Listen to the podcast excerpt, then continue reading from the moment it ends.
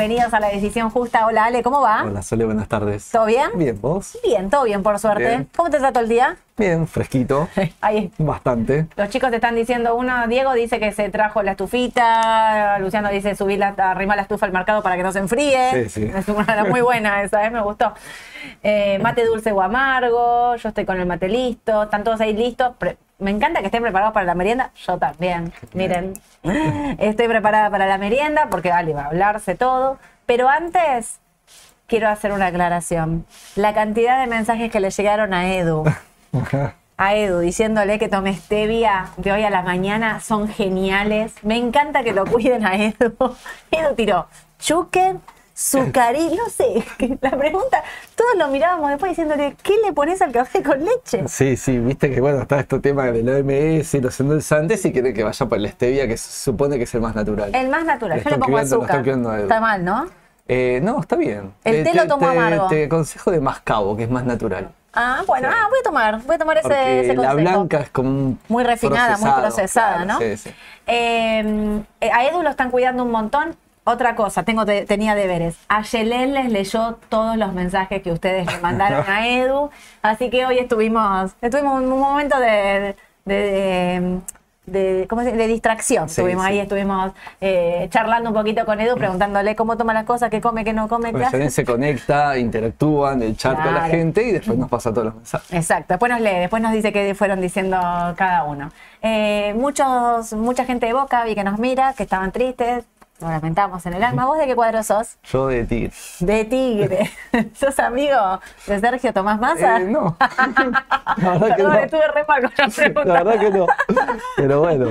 Porque se conocen todos con todos, seguro. No, no, no. No, no se conocen No, todos. lo veo. no es un club tan chiquito, o sea, no seas tan La veo en la platea, sí, de lejos. Está bien, vas a la Pero cancha. Voy, soy, soy bien. Sí. Tus hijos son También, también. todos de Tigre. Muy Sí, bien, sí. bueno. Muy bien, Tigre, entonces tenemos de todo. Lo- me di cuenta que hay mucha gente de Boca mirándonos y muchos de River que me mandaron gallinita, copita, mensajito, aplausito. Me encantó. Tengo, tengo mi mujer que es hincha River, estaba contenta el fin de semana. Muy bien, muy bien. Bueno, escúchenme. Eh, mercados ciclotímicos, si los hay, ¿Viste? este es uno de ellos. Sí, sí, sí. Bueno, cuando esperamos que reaccione de una manera, reacciona de otra. es genial. Aparte, la distorsión, tipo, a ver, subió Galicia, subió Macro, Sí. ¿no? Bajó Edenor, bajó Pampa, bajó Teco, subió IPF, subió Tenaris, subió Vista. Muy bien. Escúchenme una cosa, Tenaris, así, en el medio de la distracción, ¿sabes cuánto vale? No. 32.40. Ah, está llegando ya el precio. ¿Viste cuando vos decís Sí. algo lo tenés que dejar correr que va a volver a ¿Y precio? qué hacemos ahora? Esperamos, Vamos porque vuelva a los 36.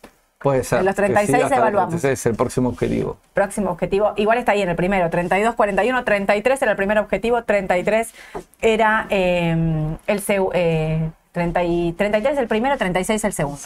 Escuchame una cosa, subieron los tres índices de Estados Unidos, uno arriba para el Dow, 0,70 para el Standard Poor's, eh, QQQ 0,80. ¿Viste que el Dow empieza a subir más que los demás? ¿Está atrasado? Sí, estaba atrasado. Creo que si tengo a grandes rasgos andan del 15 y pico el Standard Poor's, casi un 40 el QQQ. Sí. Y el Dow no, el Dow está mucho más abajo que eso lo que va del año. Así que puede ser que recupere un poco. Igual siempre de los tres índices el más conservador, ¿no? Totalmente. Me vuelvo para acá. ¿Qué fue lo que más subió en el panel líder? Aluar. Macro. Pero Aluar. 3% para Aluar y están los 4.30 que dijo Edu. Si corta 4.30, hoy a la mañana Edu dijo va a 4.80 y yo no lo descarto. No puede ser. Totalmente, sí, sí. Mano nota. Y me están hablando, obviamente, ya lo sé, de Semi. Eduardo hoy habló de Semi y Semi pegó el salto. Pero no es como dije hoy a la mañana, porque Eduardo habló de Semi, sino que había, hay mucha cosa. Y por ejemplo, fíjate, Mori también subió casi un 5, los volúmenes que venían operando, Sami 6 arriba. eh, y quiero hablar un poquito de esto, que hoy te escuché que estaban ahí hablando en la mesa. Sí. ¿Estaban subiendo las exportadoras? Estaban subiendo, sí, estábamos, charlamos encima si era por ese motivo o no. Sí. Pero tienen buenos porcentajes de suba las que tienen perfil exportador. Porque Mola la veo 4 arriba. Sí. Y También. eso que viste que a la mía decíamos, bueno, parece que Mola se está agotando, Mm. que ya, pero no, la verdad que todavía te parece que tiene recorrido. Sí. Eh, ¿Tendrá que ver con la expectativa de evaluación del oficial? Y puede o ser. sea, ya no sé si la expectativa de evaluación del oficial, sino con lo que el mercado piensa, que vieron hoy a la mañana hablamos, de las tasas implícitas de ROFEX. Puede ser, el mercado se ser. posiciona en Igual, activos. ahí hay que ser también un poquito más estratégico también, Sole. A ver. Es decir, este es mi pensamiento. Sí, sí, sí, me gusta. Cuando analizo una que tiene perfil exportador, tenemos que también ver su estructura de costos. Claro. ¿Qué quiero decir con esto? Por ejemplo, en el caso de Cresud, Cresud tiene perfil exportador, ¿sí? Sí. Digamos, toda la parte del negocio agro es exportadora. Mm. Pero después le paga a los productores también el, el- el precio de los granos dolarizados. Entonces, si me sube el dólar oficial para las dos puntas, Cresud estaría más o menos en la misma situación.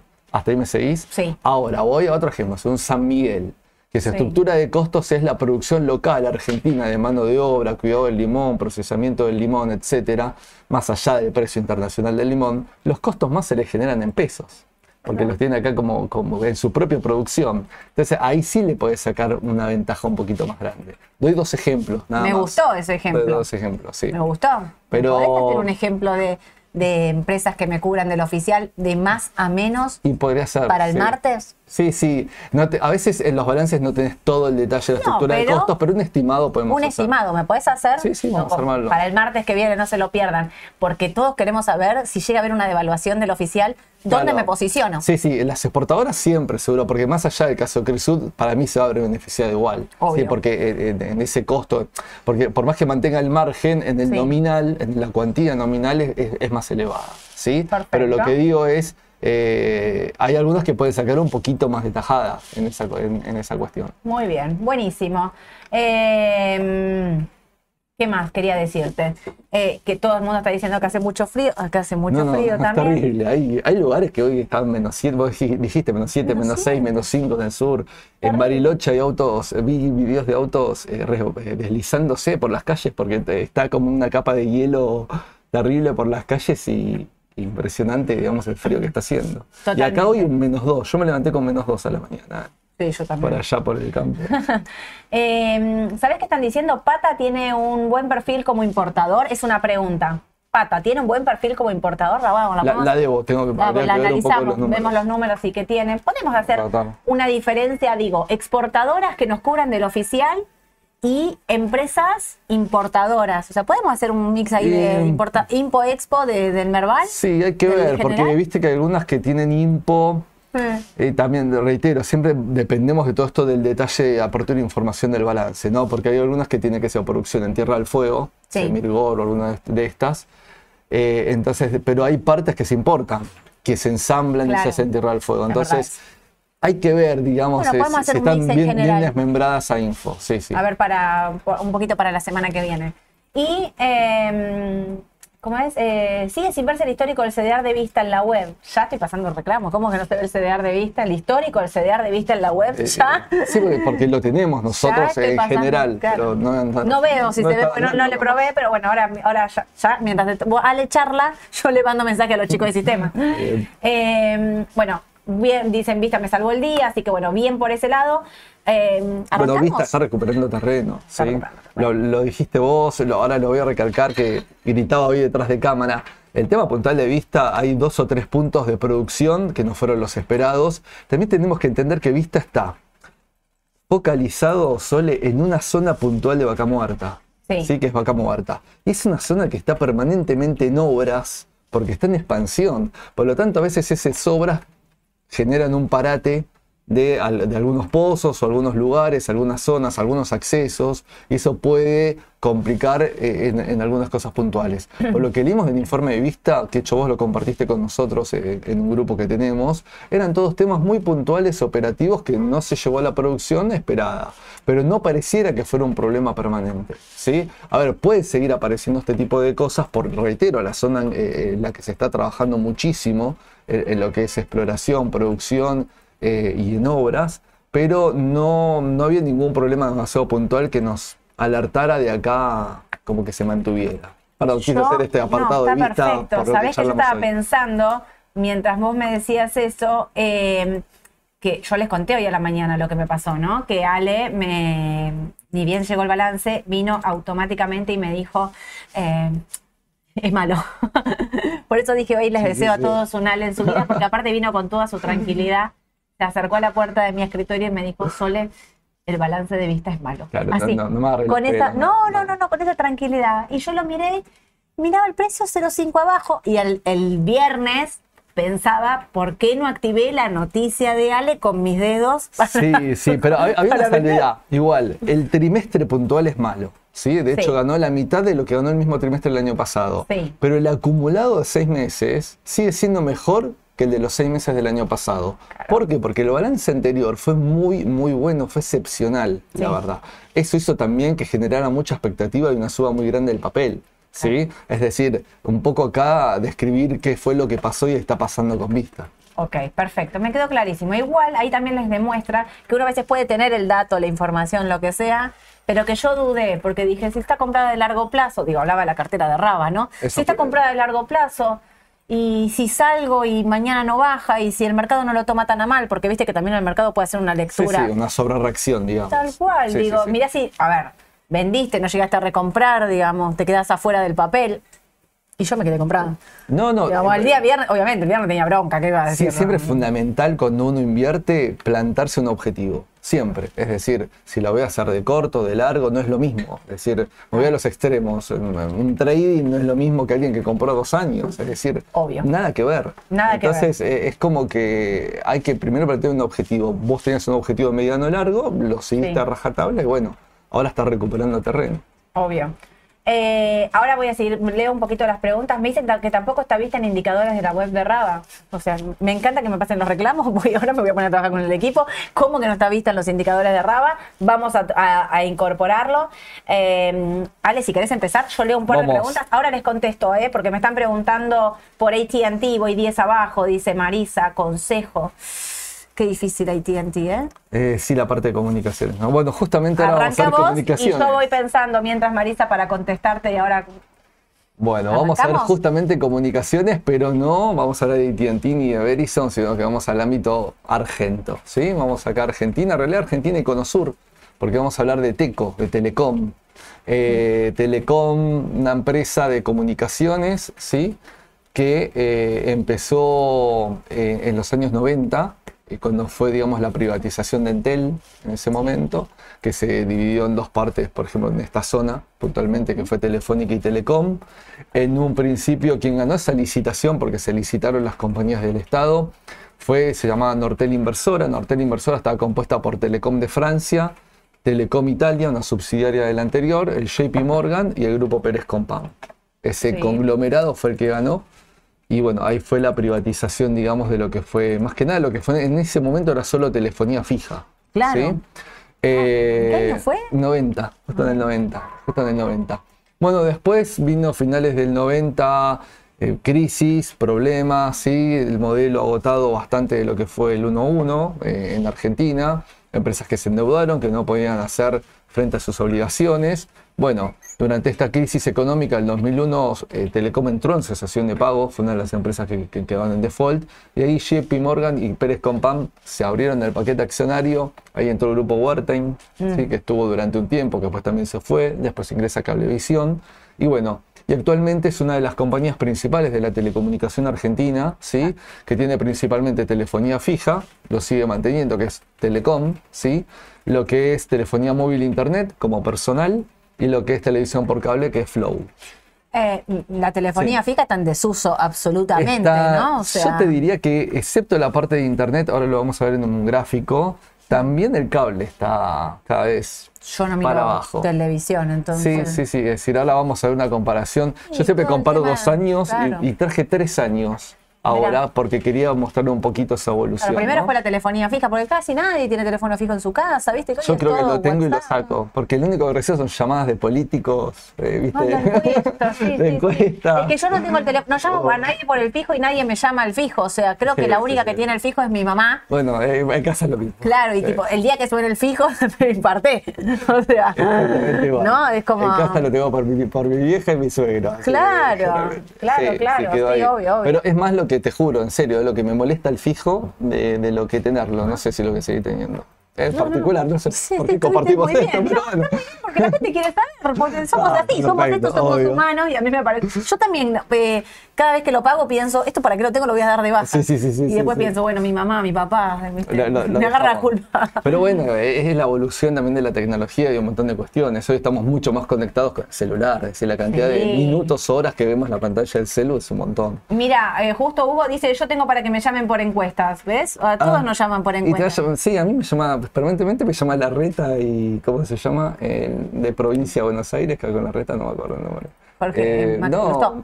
No, no, no. No, bueno, en la no, provincia va Jorge, eh, no, no sé. No. Ah, eh, pará, Santilli. Santilli, todo te- ya son como amigos míos. Santilli y La Reta me llaman todos los días. Eh, pero viste que estamos a full con las encuestas, pero son todas máquinas. Sí, sí, es, un- es una grabación. No es más fu- persona. Fuera de broma, es una grabación. Sí, Claro, no es más, ¿dónde quedó el encuestador No sé. persona? Quedó también en desuso. en la calle, no ¿Sabes que cuando yo era chica hacía encuestas? Sí, ¿en Fue serio? mi primer trabajo. Cuando salí del ¿Pero colegio así secundario. políticas o generales? De todo. Ah. Trabajaba en una consultora, hacía encuestas, los llamaba por teléfono y mm, si me cortabas al final de la encuesta me moría porque cobraba encuesta terminada. Oh. Era terrible. y hacíamos, bueno, en esta época hacíamos encuestas de, de política, de, fútbol, de, de productos, de lo que sea. Sí, sí. Por eso ahora me llama la atención cuando me llaman y nunca es una persona. Si es una persona, contesto hasta el final, tipo de solidaridad. Y si es una máquina, me... Nah, ya está. no contesto. Voy a decir la verdad, corto. No, aparte te agarran en esos momentos que estás ocupado con algo. ¿viste? Sí. Aparte, atiendo pensando que es mi mamá. Sigamos, pero no, No, sigamos, no, no, no, perdón. desvirtuó, no fuimos. Perdón que sí, se desvirtuó. Paquete accionario de Telecom. Sí, bueno, ahí hay primero principal. Está lo que es la oferta pública, la cotización en bolsa, que es el 29%. Una parte de este 29, el 11,3%, está en mano del ANSES, como muchas de las empresas argentinas. ¿sí? Después está Cablevisión Holding, con el 28%. Eh, hay una fintech de Telecom, ahí es un, digamos, un- una sociedad en el exterior con el 21, y después hay un fideicomiso que está David Martínez Guzmán, señor de México me parece, no estoy casi seguro, y Héctor Mañeto, más conocido del grupo Karim, ¿no? Con el 22%. Esta es la torta de cómo está repartido el paquete accionario de Telecom. Digo, si les interesa saber, siempre Mira, sepan no que sabía solo ese cotiza el- 22% de Mañeto. Sí, en, en fideicomiso, digamos, ahí con, Mira, con, con- con David Martínez Guzmán. Bueno, y vamos a lo que son el mis de ingresos, que siempre es importante, justamente esto que hablamos, ¿no? Cuánto viene de afuera, que puede ser dólar directo, cuánto se genera acá. El 6,7% de los ingresos son del exterior. ¿Por qué Sole? Porque también Telecom está en Uruguay, está en Paraguay, está en países limítrofes, ¿sí? Entonces, de esos países limítrofes, eh, este porcentaje representa en el total del negocio de, de Telecom. Y prácticamente el todo es 93.3% en Argentina. mira. Y Todo a- acá, todo. Sí, y ahora vamos a lo que es lo que hablamos recién, lo que es el mix de ventas para saber de los distintos productos, si uno a veces le sirve, no lee una noticia de un sector o una tecnología en desuso, lo que hablábamos recién. Bueno, está bueno saber esto, justamente por esas cuestiones. El 40% de los ingresos viene por telefonía móvil. ¿sí? Pasamos en segundo lugar a Internet, que pasa el 22,2%, que en un momento era Fivertel y ahora, bueno, Flow, digamos. Eh, después, 18% cable. Y esto, voy a poner un asterisco, porque en cable también es lo que vengo viendo que yo abrí varios balances para atrás viejos y veo que cada vez forma menos, porcentaje de la torta y lo mismo telefonía fija, que es solo el 12,2%. Y escúchame, y eh, baja TV cable, baja telefonía fija, ¿sube móvil? Eh, Te sube por compensación, claro, exactamente en, en- en el mix, en la torta, ¿no? Y después tiene venta de equipos, 6,7%, ¿sí? Acá puede haber un tema importación, por ejemplo, ¿no? Ah. pero bueno, no representa tanto tampoco. Y un otros generales que no, no llegó ni al 1%. Pero fíjate qué loco, ¿no? Porque en el 90 prácticamente el 100% del negocio era telefonía fija y hoy 2023 estamos hablando 33 años después que es el 12,2% nada más, ¿no? Lo que es la evolución de, de- de las cosas. Es verdad. Y vamos un poco a los números y acá está. ¿Por qué traigo tres años? Porque quería ver un poquito más de esa evolución, de esa historia de Telecom. Sí. Y solo vos te voy a poner resultados acá y después sí voy a ver la parte patrimonial de los últimos dos. Pero para ver un poco el negocio. Fíjate, esto está en pesos. ¿sí? Si bien cotiza afuera, encontré algunos números en dólares, pero mismo la SEC de Estados Unidos está todo en inglés, pero te ponen en moneda eh, argentine peso. Entonces te la ponen en pesos también. eh, como moneda local. Pero fíjate que las ventas de lo que fue el último anual, sí, tomé el anual a propósito porque quería año completo, no quería agarrar los trimestres que pueden ser un poco distorsivos, ¿no? Por un tema a veces de, de- de poca película.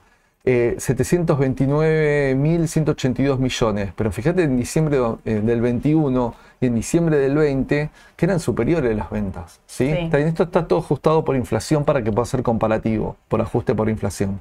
Pero fíjate, no de 8.86 pasó a 8.28, pasó a 7.29.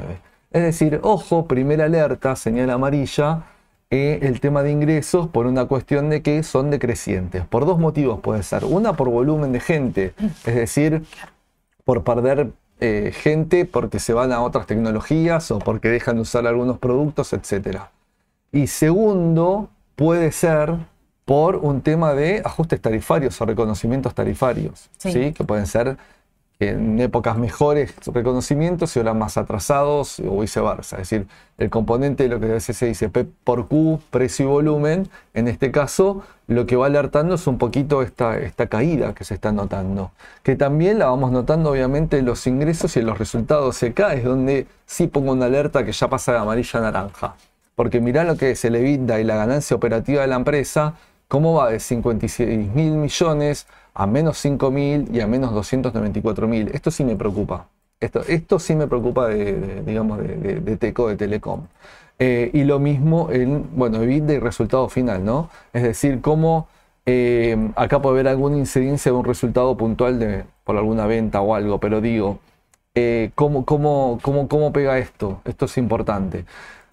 También es una compañía que tiene mucho activo fijo y mucho activo intangible.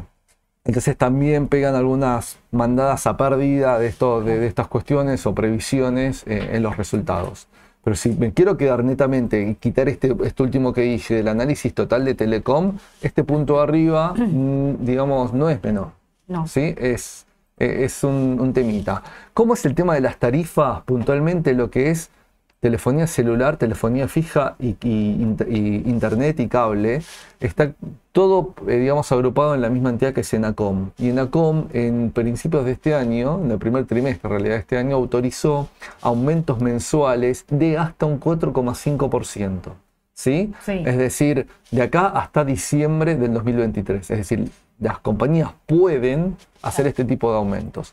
Pero ojo también, y esto ya más que como inversores, sino como usuarios de estos servicios, muchas veces estas compañías, no me quedo solo con Telecom, ¿eh? porque también está Movistar que te ofrece, eh, digamos, eh, ¿Movistar es telefónica? te, te ofrece, te, te ofrece mm, eh, como es telefonía celular y ahora te ofrece también, eh, ¿cómo se llama? Eh, Internet. por- Claro, por red. sí, sí. Entonces, no, Movistar no- Fibra se llama, Claro, me parece, ¿no? claro, no me quiero quedar solo con esta compañía, sino hablo de Claro. todo el sector que muchas veces te ofrecen un, un- un gran descuento y después te dura uno, dos, tres meses como mucho nada más y de repente te salta la factura un montón y Sí. parecería como un aumento encubierto, ¿no? Porque digo, Está bien siempre estar muy atentos con esas promociones que tienen, esos descuentos que tienen, porque si no, te, te la dibujan que no, no te aumenté más del 4,5% como dice la norma, que es lo que están autorizados, sino es que perdiste un beneficio Claro. genera mucho de beneficio justamente en el tema tarifario y ahí se tergiversa un poco el análisis. ¿sí? Pero bueno, Perfecto. esto ya más como inversor, digamos, como usuario, es una Obvio. recomendación. Mira, quiero leerte Total. este mensaje que te manda Juan que dice, hoy Telecom quiere avanzar en nube y servicios tecnológicos. Sí, sí. Saben que el mercado tradicional está en retroceso.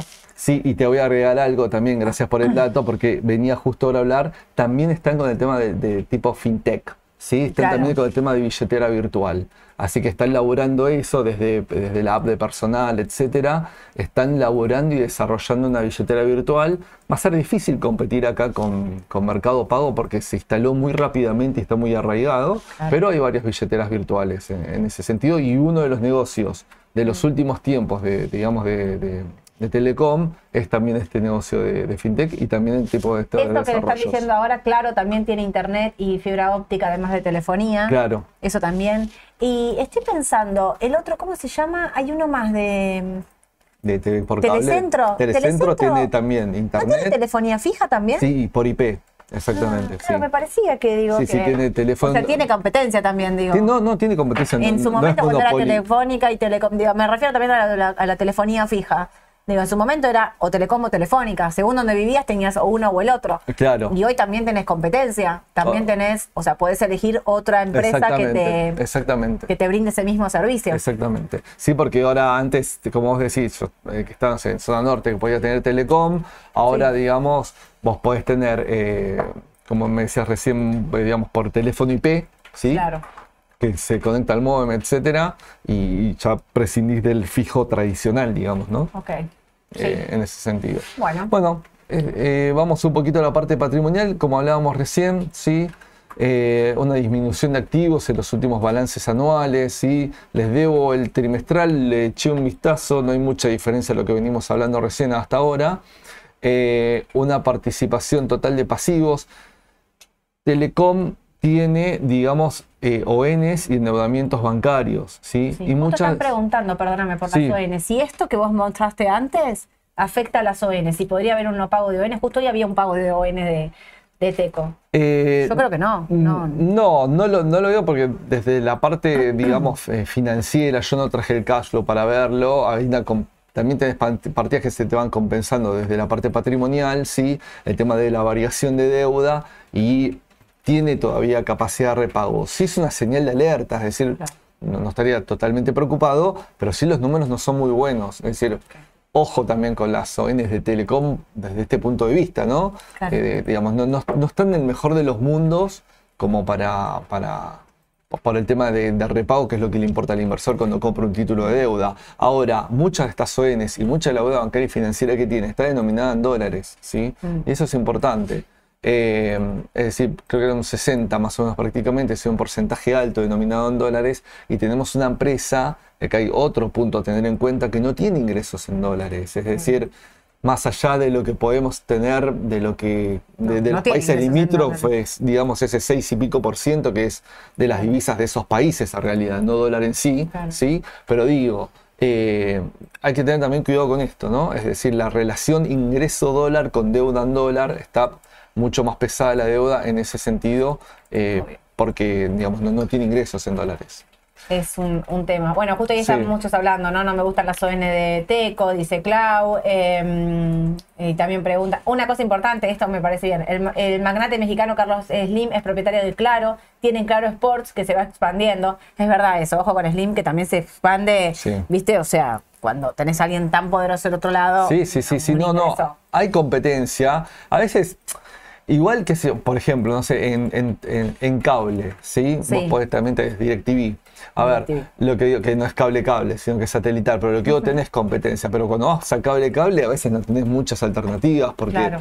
te- te, digamos, termina siendo lo que era Fiber, digamos, eh, perdón, Fiber no, lo que era eh, Cablevisión o lo que hoy es Flow, tiene todavía un porcentaje muy alto del mercado. Eso es lo que ¿sí? dice Hugo. Mira, en el interior a veces no tenés otra opción que Fiverr. Claro, eso también pasa. Eh, eso es lo que quiero decir. Claro. Exactamente, los competidores todavía no tienen, no sé si por, por un tema de infraestructura, de inversión o por autorizaciones, porque vos tenés que estar autorizado para estar en determinada zona también, digamos, el tema de poder llegar a una red demasiado amplia. Claro. Eh, digamos, eh, este grupo, eh, digamos, Telecom en sí, digamos, sí lo tiene, digamos, ya, ya, ya está instalado. Dos cosas te quiero sumar. Acá Hernán dice, chicos, 25 años de experiencia en la competencia de Teco. Hoy el negocio de las telcos son los servicios digitales, cloud, data, eh, data center y soluciones. Eso es lo que dice Hernán. que lo vemos Eh, en las de afuera, los vemos en. Microsoft, en Google, en, en todas. Y Cristian aporta, eh, no tiene ingresos en dólares, pero tampoco está haciendo grandes inversiones dada la regulación tarifaria. Eso también es importante. Sí, sí, lo que Digamos, habla- estamos haciendo como sumando datos, ¿no?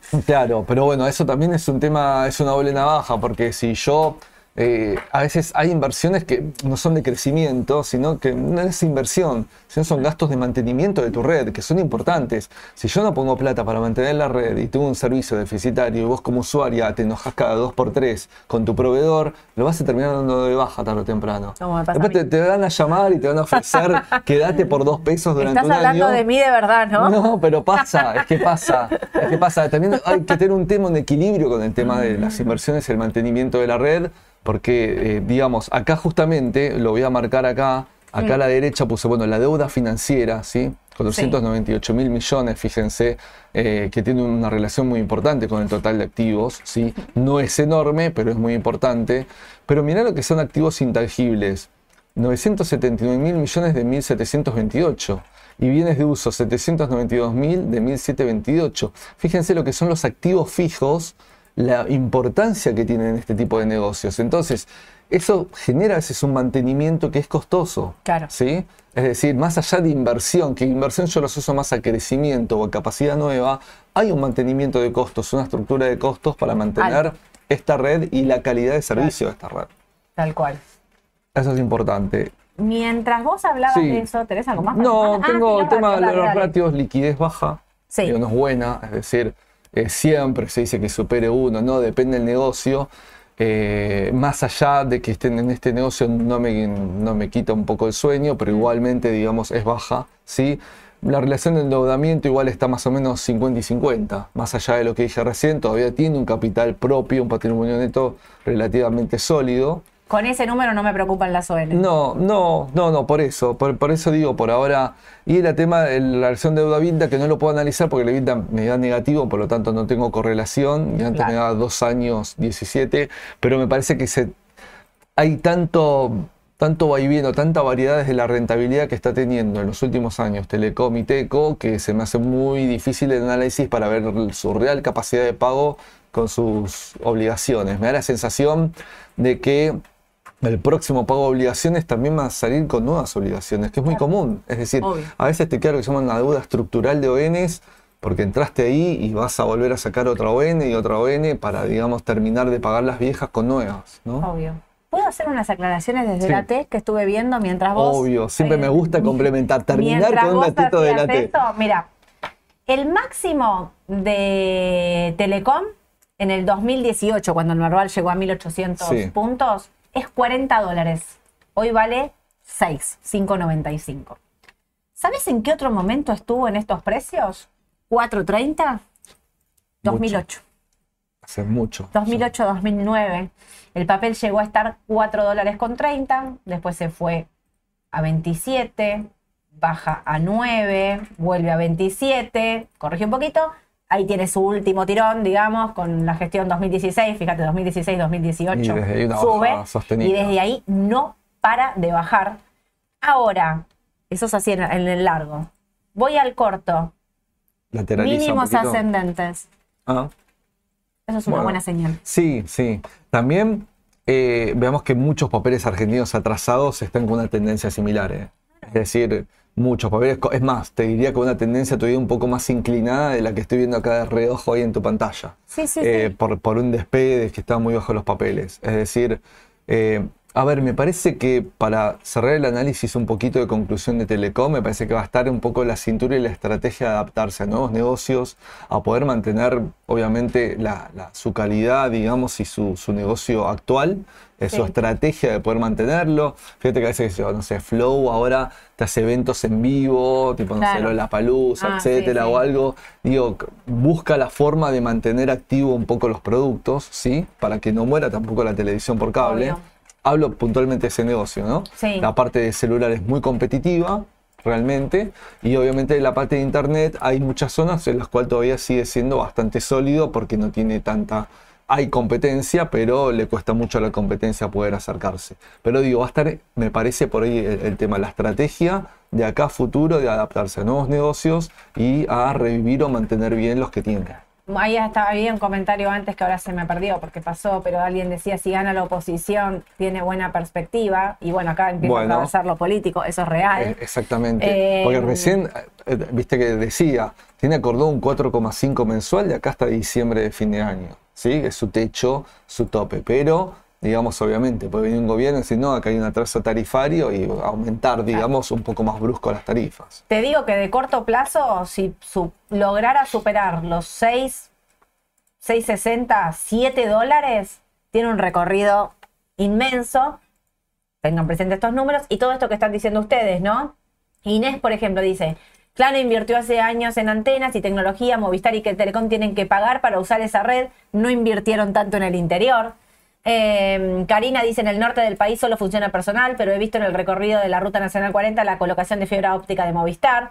Digamos, ah, tienen que hacer inversión, de esto no, no, no, no queda mucha duda, ¿no? Me parece. Sí, sí, sí. La A- red de a- telecom es enorme, los me- troncales entre localidades mayormente de ellos. Me encantan los comentarios porque uno lee el ve balance, lee muchas hojas del balance, balance para atrás, lee noticias del sector, de la página, pero lo bueno, el tacto de tener del El día a día, la realidad del aporte de ustedes es fantástico porque la realidad es como uno le, le siguen cayendo fichas ¿no? Del negocio, de la empresa que está mirando. Te digo que si alguien piensa que puede ganar la oposición y que puede haber un aumento tarifario bastante más fuerte de este cuatro y medio mensual y eh, un cambio de están atrás. Claro, por eso, que Magneto dijiste antes, Y ¿no? está Y Cablevisión, está Cablevisión sí. y está, digamos, por eso digo, los que creen que eso puede ocurrir, ojo que es un papel atrasadísimo con respecto a los demás, Sí. ¿Sí? Tiene sus problemitas económicos y lo estamos viendo No, claramente. no, no, eso también. Es una apuesta. Es, verdad. Obviamente a veces lo atrasado después pega algún estirón para intentar alcanzar. No sé si alcanza porque tenés que tener fundamentos para alcanzar. Y bueno, pero, pero- digo, pero a veces lo atrasado es una oportunidad. ¿No es a veces un punto también como el que invierte en bancos? Pregunto. sí, Es una apuesta a futuro. Realmente, sí. Con un riesgo un poquito más elevado del Claro. riesgo que ya es Argentina. Porque el riesgo es argentino, pero tiene mucha deuda con los bancos, eh, con el Estado, tiene Sí, letras, sí. tiene el ELIC, tiene de todo. Y sin que- embargo, una inversión en bancos, y mira lo que subieron que no le pasó a Telecom. ¿Cómo, cómo terminaría? eh, estoy pensando en voz alta, Sí. hacemos una pausa, nosotros hablamos un minuto de bancos. ¿Cómo terminaría Sole si hoy están muy endeudados con el Estado? Sí. Eh, llega un punto que ya es insostenible esto, nos sentamos todos en la mesa. ¿Cuáles serían las alternativas de solución? Si hay una quita, Mm, los bancos terminan perdiendo. Sí. Va a impactar en sus balances, va a impactar en sus cotizaciones precio? posiblemente. Puede estar en precio, sí. Lo dejo como No, pregunta. no, puede, pues sí, sí, sí. obvio. ¿Está en precio Puede eso? Yo creo que está en precio. Creo que un Banco Galicia vale 16, 17 dólares. Aún en este contexto de cómo están todos los papeles la- argentinos. sí. Para mí vale 16, 17 dólares porque la única salida de esto es en- bien ordenada, sin romper todo, es sentarnos a una mesa a negociar, asumir la quita, renegociar las LELIC, Sí, sí. sin tocar los depósitos de la gente. Sí, sí, pensamientos en voz ¿eh? alta, pero Sí, está sí, sí, bueno obvio. este, de vuelta como para, para ver cómo, cómo, qué podemos apreciar de Obvio. tema. Veremos, veremos qué pasa. Saco, saco la pausa y seguimos con Avancemos. Telecom. En realidad no, ya terminamos con Telecom. Telecom, ¿sí? perfecto. Telecom para mí ni muy, muy, a mí no me termina de convencer, ¿No te pero es muy personal, ¿eh? Es muy personal, gente que apostó a Telecom, ha tenido subidas importantes Telecom ahí en, en este corto, en, en algunos momentos. Eh, digamos, es, es más Val- mío que otra cosa. me Valía parece. 3 dólares con 80 en noviembre, ¿eh? Bueno, por eso. Y, Hoy vale y- y- y tuvo un crecimiento. Sí, sí, Hoy yo vale tuve seis. clientes que la han operado, le ha ido bien. Eh, pero bueno, capaz que hay otros papeles que tienen otra mejor inclinación o Obvio. tendencia hoy en día. Obvio, obvio. Vamos Esto a- es como una apuesta a futuro. Sí, sí. Cambio de tema, totalmente. Un papel Cambiamos de la afuera, página. siempre hacemos algún papel de afuera. Un ratito, un minutito que sea. Cortito. Cortito. Y traje PepsiCo. ¿Por qué traigo PepsiCo? Porque estuvieron nombrando en los últimos tiempos. Sí. Hay gente que está medio eh, asustada con el tema de Coca-Cola y preguntaba Claro. también por PepsiCo. ¿Iba a impactar igual? ¿No iba a impactar lo mismo? Bueno, entonces traigo PepsiCo. Vimos la Co- Coca-Cola hace poco tiempo. Digo, la traigo y encima la comparo. Vamos a compararla Sí. después. Esa, Sí, esa, sí, Me sí, gusta esa comparación. Eh, eh, parece calcado de la creación de PepsiCo, eh, de- en realidad de Pepsi, no PepsiCo. Ahora voy a hablar de eso. Muy parecida a la de Coca. Sí, Es un farmacéutico que es una fórmula, no era parecida a la bebida Coca, nada que ver el gusto, ¿sí? Pero justamente lo que era era una bebida como una refrescante con un efecto también medio así estomacal, refrescante, que te servía y aparte te gustaba. Bueno, así arranca eh, Pepsi como bebida, ¿sí? Eh, y su nombre de Pepsi Cola sale justamente de la pepsina, que era componente de ese refresco, y la nuez de cola, que también es parecido a lo que usaba también Coca-Cola en sus recetas. Después vos sabés que Coca tuvo varias oportunidades de comprarla a Pepsi. No. Sí, entre hace mucho tiempo. 1922 y 1933 tuvo como creo que tres ocasiones, llegué a leer, en comprarla, no se dio esa compra, cayó la compra, sí, y toma, eh, tuvo, hubo un momento en esta época, le pasó a Coca lo mismo, que se estoqueaba mucho azúcar, cayó muy fuerte el precio de- del azúcar, cayeron todos sus valores y estas empresas quedaron media tecleando. Zafaron, ¿sí? Coca pasó lo mismo, no lo mencionamos aquella vez, pero esta también, cuando fue la, el- la crisis del azúcar en su momento, y acá cambió de manos. La compró tan Charles Wood que reformuló la receta para que se pareciera más a la de Coca-Cola. ¿sí? Esto fue recién por los años, casi un poco antes de la... No, casi por los años de la Segunda Guerra Mundial, más o menos Mira. por esa época. Ahí se le reformula la, la fórmula justamente de, de la bebida y es muy parecida a la actual. Eso por un lado Pepsi. Por otro lado tenemos otra compañía, nada que ver, que es de Frito Company. De Frito Company también creada en 1932, hace mucho tiempo. Una persona que fue, fue lugar, comió unas papas fritas o algo medio de maíz frito, le gustó, pagó la fórmula al, al, cantinero que se la estaba vendiendo y empezó a elaborar, estas historias fantásticas, empezó a elaborar eh, cosas fritas en función de nabo, de papa, de maíz, etc. Y así salió de Frito Company, que fue una empresa que subió un montón, creció un montón. Y en 1965 se produce la fusión entre Pepsi, Pepsi Cola Company y Frito Lay, y es lo que conocemos como PepsiCo. ¿Sí? Mira, acá Claudio nos dice, las likes la rompen. Sí, la ley. Viste que es distinta a toda la ley. Es, adictiva. Sí, no la puedes sí. comparar con las demás, realmente. eh, es verdad, ¿Y las de otra, la de- cómo se llaman las del cosito rojo? Ah, pero eso ya es como una pasta. Bueno, esto tampoco es muy distinta, natural. igual, es pero eso es como una pasta de varios agregados. Eh, no, Es que- no, Viste que está toda cortadita igual, no Sí, es una sí, papa. sí, sí, no, claro, claro. no, razón, eh, no me sale nombre. Pringles. Pringles, Esa, ahí está, no Estamos tirando chivos a morir. bueno, y los productos de PepsiCo más reconocidos tenemos Pepsi, obviamente, su línea Black, Diet, Común, 7up, Mirinda, Paso de los Toros, Tropicana, H2O, Gatorade, Lipton, Lay's, Cheetos, Peps, Peguamar, Twistos, Doritos y Quaker. Quaker también. Mira, ¿Sí? Así la avena completita. es de PepsiCo. Acá Diego nos dice que Pepsi también es buena con Fernet, entonces es digestiva. Eh, a, mí no me gusta compartir. Esto ya es polémico. Es, ¿eh? polémico lo que está ¿Estás diciendo. haciendo el desafío? ¿Doritos? Te Sí, sí. preguntan. Estefano pregunta. Sí, Doritos también. Doritos, también. es de también, PepsiCo. sí. sí, sí, exacto. Eh, Cuando estás enfermo, la 7-Up sigue siendo una farmacéutica. ¿Qué tomas? La 7-Up. Es verdad. Sí, da- me haces un vito. Dice la Porque- 7-Up, porque- porque tiene- sacale gas, no sé. ¿no? Es Esa cosa de mi mamá de poner 7-Up, sacarle el gas y tomarla con Sí, cucharita. ¿Por qué Pero no? porque el agua es carbonatada, pero el agua de varias gaseosas es carbonatada, digamos. No, no sé por qué. Oye, aparte a un chico no le da 7-Up ni a palo, ni batida, ni con gas, ni sin gas, no, hidrátense con agua. Si están enfermos, hidrátense con agua. No, no, no, no, no tomen esto. Bueno, ese también. Gatorade, ¿viste? También. Ah, Gatorade, clave. Gatorade de Gatorade. manzana. Bueno, Yo le iba haciendo publicidad. vamos a los números. Vamos. También, acá sí tardó seis meses porque es una compañía mucho más estable, más tiempo en el tiempo. No traje los anuales y los últimos trimestrales de los seis meses. Ahí vemos una leve suba de la ganancia bruta, muy chiquito el margen, sí vendió más respecto a, a la anterior. Eh, y bueno, la ganancia operativa más o menos lo mismo, un poquito más que el año anterior.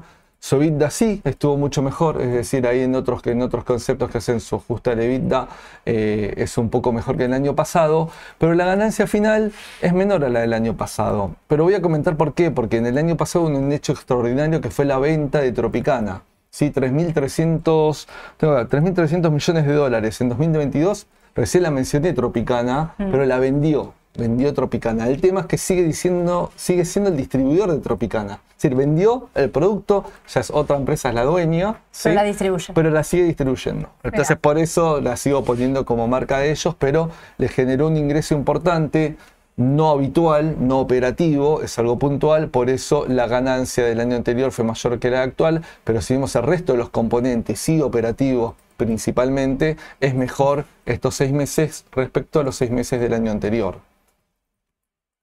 Ok. Eh, bueno, y la parte patrimonial, sí es una empresa que tiene un endeudamiento bastante alto, ¿sí? Es decir, tiene muchas ONs, eh, estuve viendo la parte de estructura de deuda, tiene ONs que van de vencimientos desde el 2024 hasta el 2050, sobre un montón de emisiones, Un montón. con distintas tasas, distintas repagos de capital, distintas estructuras atrás, digamos, a veces que le da más solidez, con un tipo de garantía o algo. Pero es, es una empresa muy endeudada con ONs también, ¿sí? Eh, Pepsi con ese, desde ese punto de ¿Sabés vista. la frecuencia de pago de dividendos? Clau nos pregunta, ¿la tenemos? Eh, no, pero creo que es trimestral. Te lo, sí, tengo que validar. es trimestral. Es trimestral, me parece. Lo tengo que validar, pero es trimestral. Eh, bueno, y su deuda financiera, fíjate que es bastante representativa de su patrimonio total, ¿no? 43.621 millones de dólares sobre 78, ¿sí? Estamos diciendo que es más de la mitad. Claro. Y Caja no llega a netear demasiado lo que es su deuda en este sentido. Pero bueno, si vamos para atrás, Bueno, pero claro. tiene una buena, digamos, capacidad de vida en ese sentido, aunque todavía son bastantes años de vida su deuda financiera desde este punto de vista. Y vamos un poco a los segmentos, es decir, pasamos por los números, aquí es al revés. Ahora voy a hablar un poco del negocio, ¿no? ¿Cómo lo tiene fragmentado? Y esto es importante, esto es importante verlo ahora, más que nada comparándolo con Coca y esto que hablamos que hace pocos días atrás teníamos tanto miedo por el aspartano y por los dietéticos en las bebidas, ¿sí? Bueno, ¿cuánto le hubiese pegado a Coca? ¿Cuánto le hubiese pegado a PepsiCo? Esto es importante para entenderlo. Obvio. Primero, Estados Unidos y Canadá, si yo sumo todo esto, es su principal, digamos, origen de, de- de negocio, ¿no? Bueno, 30, 50, 60 y pico, casi 70% del negocio es Estados Unidos y Canadá eh, de todo el mundo. ¿sí? No, bastantes empresas, viste, que, Sí. que tienen un fuerte muy importante en, el hemisferio norte. Después está Europa. Ah, y acá lo tengo dividido por Frito Lay, ¿sí? Sí. Lo que es Quaker, ¿sí? Frito Lay, y lo que es PepsiCo de USA y Canadá, que principalmente esto es bebidas, pero también tiene alimentos marca PepsiCo. ¿sí? Sí. No son todos Frito Lay o todos Quaker, también hay alimentos que son PepsiCo. Acá no hay, acá no hay pero en, en Estados Unidos sí. Y después las otras divisiones de negocio ellos las hacen por zona. Así que tenemos Europa 13.2%, Latinoamérica 11.5%, lo que es aparte de África y toda la parte de Asia del este más continental 6,4 y todo lo que es el sudeste asiático, ¿sí? la parte más, más eh, de Corea, Japón toda esa zona, vamos el 5,3%. Y vamos con esto, Sole, que esto casi importante. Coca, todo su negocio es bebidas. Sí. ¿sí? Distintos tipos de bebidas, porque tenemos un montón. Ya lo vimos la otra vez en el, en el, en el otro vivo que hicimos, que vimos Coca-Cola, distintas líneas de negocios, de agua también, eh, energe- de energizantes, gaseosas, Todo. pero es todo bebida. Pero fíjate que en PepsiCo el 65% de los ingresos es alimentos.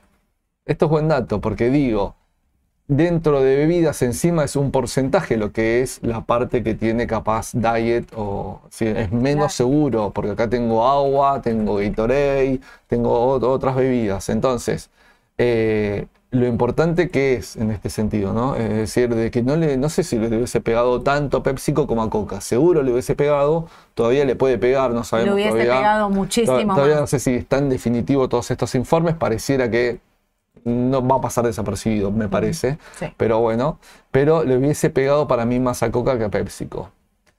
Y traigo al final la comparación, la odiosa Justo te preguntan comparación. por los dividendos. No, la odiosa comparación de PepsiCo Coca. Bueno, acá traemos una comparación, la habíamos hecho en una mañana de mercado hace mucho tiempo y ahora la traigo de nuevo, este tipo especie de River Boca de Coca y Pepsi. Valor de capitalización de mercado, bueno, por poco, ¿eh? no te creas que por mucho. Coca es un poco más grande como compañía en este sentido que Pepsi, ¿sí? Beneficio por acción actu- eh, actual, anual, a pesar de lo que acabo de decir, la ganancia por acción en Pe- Pepsi en dólares es más grande que la de Coca, ¿sí? Así que me llevo este puntito para el lado de Pepsi. El price earnings de Coca, estuvo bajando Coca estos últimos tiempos, ¿eh? Sí. Ojo con Coca, puede ser una gran alternativa ahí en este sentido para los más conservadores, de alguna forma decirlo. Y le pongo el tilde acá porque está por un poco por debajo de lo que es su promedio, que siempre estuvo cerca de los 30 años, muy parecido al de Pepsi, ¿sí? Ahora está un poco por debajo. Entonces eso puede ser una oportunidad de entrar. Son price earnings igual elevados, ¿eh? Sí. Siempre los, los tuvieron. Rendimiento del dividendo, ¿sí? Son buenos los dos, es un poco mejor el de Coca. Un 3%, siempre lo vuelvo a recalcar, ¿cómo es el rendimiento del dividendo? Es el valor que paga, de, digamos, del dividendo anualizado respecto a lo que vale el papel. Como el papel también estuvo bajando de Coca, el rendimiento del dividendo también aumentó. Aumentó. ¿sí? Pero es un poco mejor el de Coca. E- En esas carteras de largo plazo que quiero cobrar cada tanto que Coca es buenísima para ese, Claro. para ese sentido, Coca es muy buena. No me quedo igual atrás con PepsiCo, No. es muy cercano. Las dos empresas están muy endeudadas, lo que te decía antes, ¿sí? En este sentido, mucha deuda entre bancaria y ONs, etcétera. Está un poco más endeudada PepsiCo todavía, fíjate el 81%. Sí. Es decir, si fuera uno, acá si fuera 100, eh, sería que todos los activos están financiados totalmente con pasivos. No me da 100, me da 81, es muy alto igual. ¿sí? Sí. Coca también lo tiene alto, pero le pongo el tilde a Coca porque está menos endeudada Y el porcentaje de EBITDA sí, ahí, si recién no era malo el de PepsiCo, regular, te diría, el de Coca es realmente bueno. Es decir, pasó a otro extremo. El de Coca es realmente bueno, hay, hay otra diferencia desde este punto de vista. Así que en este duelo, de alguna forma de verlo, pareciera que lo gana Coca, ¿sí? Y, pero vamos a también analizarlo desde una comparación de gráficos. Siempre digo lo mismo, este gráfico no es de cotización, este gráfico es, pongo un punto para atrás en el tiempo, en donde las dos arrancan iguales, Sí. y cómo están hoy, cuánto aumentó o bajó porcentualmente una y otra. ¿sí? Los tres preguntaban, el digo, ¿cómo haces esto de los porcentajes? Voy a ser honesto, esto lo hago a través de una, una web que se llama investing.com. ¿sí? Uno tiene la posibilidad de poner el gráfico por línea y compararlo con otro papel. Al comparar no te compara precios, te va a comparar justamente performance de una y otra. Entonces te lo pone en porcentajes. Entonces, tomando de hoy a un año para atrás, estoy hablando de julio del 2022, a hoy, fíjate que Coca bajó un 5,75%. ¿sí? También recordemos que durante gran parte final del 21 y del 22, Coca fue refugio. ¿Sí? Entonces, cuando se empieza a dar vuelta un poco ahora el mercado con la tendencia, muchos escaparon de Coca. Fue más refugio que PepsiCo en, Sí. en ese sentido. Entonces, es porque acá, en, este, digamos, año para atrás, estu- aumentó un 5,45 y Coca bajó un 5,75. Digo, acá hay una amplitud casi de 10 puntos, ¿sí? Así que Coca, a- hoy, ahora con esto, también podría estar un poquito atrasada respecto a su principal competidor. Entonces, Puede yo desde la T también la veo bien a Coca, no sé cómo la ves vos, pero desde la T también se la ve bastante bien. Parece que las nubes, digamos, de esto de los endulzantes y las advertencias, parece que están pasando, Sí. está pasando la tormenta. Eh, a mí me, me- Hoy, a ver, PepsiCo no me parece mal, a mí me sigue gustando un poco más Coca. No una cuestión de gustos, digo, Sí, desde el sí. análisis fundamental, pero también por el AT. ¿eh? Mira, miro la T largo y digo, PepsiCo es prolijísima. Mira lo que es un análisis, Sí. una escalerita que va para arriba y una Ascendente. cosa ascendente, prolijísima. Te trazás dos líneas y es divina. Eh, igualmente, no sé este punto, digo, en el corto plazo, no sé si Coca-Cola no es una oportunidad en estos precios. Sí, sí, sí, Coincido sí. con lo que decís vos. No es tan prolija, es una tendencia alcista clarísima. Le pegó más la pandemia, me acuerdo, cuando fue No lo de la eh, en ese momento al papel, a Coca. No es tan prolija como PepsiCo. Fíjate, si miro el gráfico, no es tan prolijo. No. No, es verdad. Eh, ¿Y cuánto le cuestan? De Coca-Cola, lo único que me hace ruido es este cuatro veces testeado, 64, 65 Sí, en los dólares de corto plazo. Sí, Me hace un poco de ruido. sí. Desde la T, ¿eh? Digo, no, no. Me, me abstraigo de los números. Mira, Sí, sí, sí, este 100%. valor El en techo ese. es- abril 2022, 67. Mira, no lo puede pasar. No.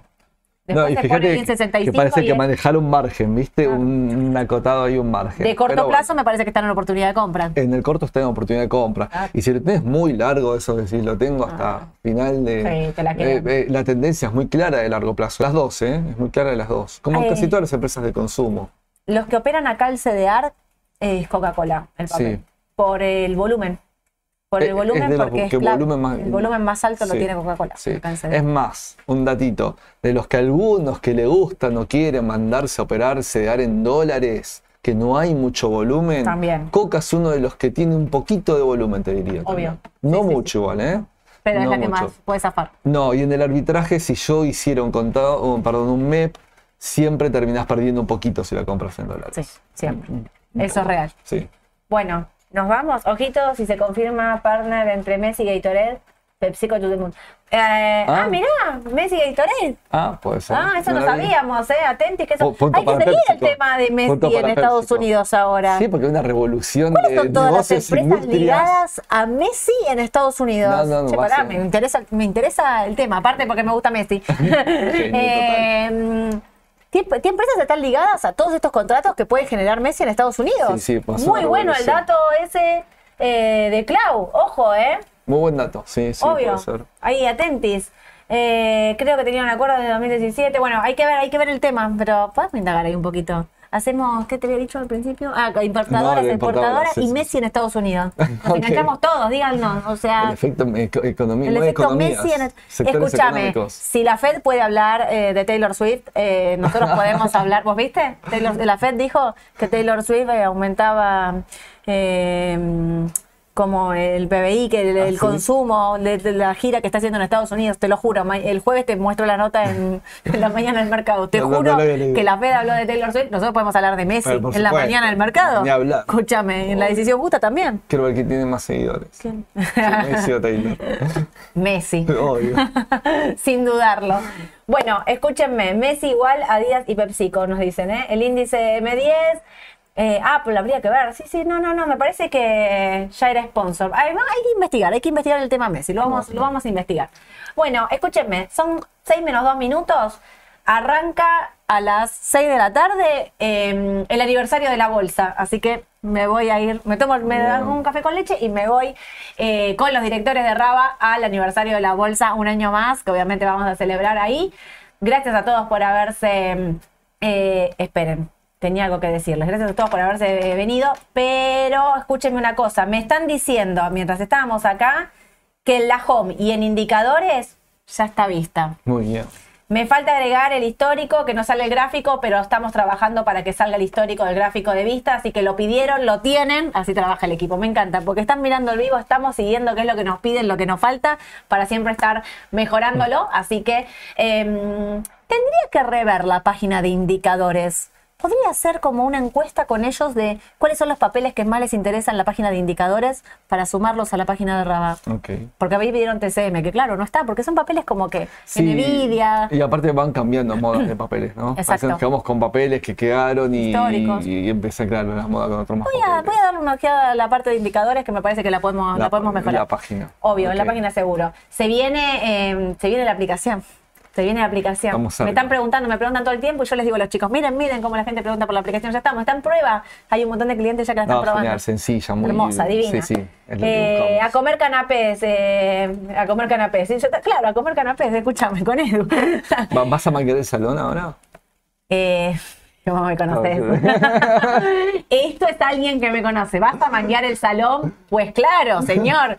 Vamos a manguear el salón para que se venga el Raba Palusa, que desde ya les digo, se viene un Raba Palusa antes de la elección general de octubre. Voy a ir a pedirme, por favor. ¿O no? Hicimos la previa a la elección. ¿De las paso? El especial Elecciones 2023 lo hicimos virtual. Sí. ¿No podemos hacer elecciones paz eh, generales con un presencial? Sí, sí, claro yo creo que que sí, podemos. sí, yo creo que sí. sí. Creo que podemos y estamos haciendo fuerza para que eso ocurra. Así que esténse atentos a septiembre, me parece que es el mes de las novedades. Ah, ¿Quién te ok. dice? Me parece. Gracias a todos. Gracias a todos. Denle like, pongan la manito así para arriba en el video. Así eh, llegamos a más gente. Se- cada vez somos más en esta comunidad. Me encanta. Muchas gracias por seguirnos. Nos vemos el martes 9.45 en la mañana del mercado. eh, con Edu, obviamente, para contarles todas las noticias más importantes del mercado local e internacional. Les mando un saludo a todos. Chau, chau. Chau.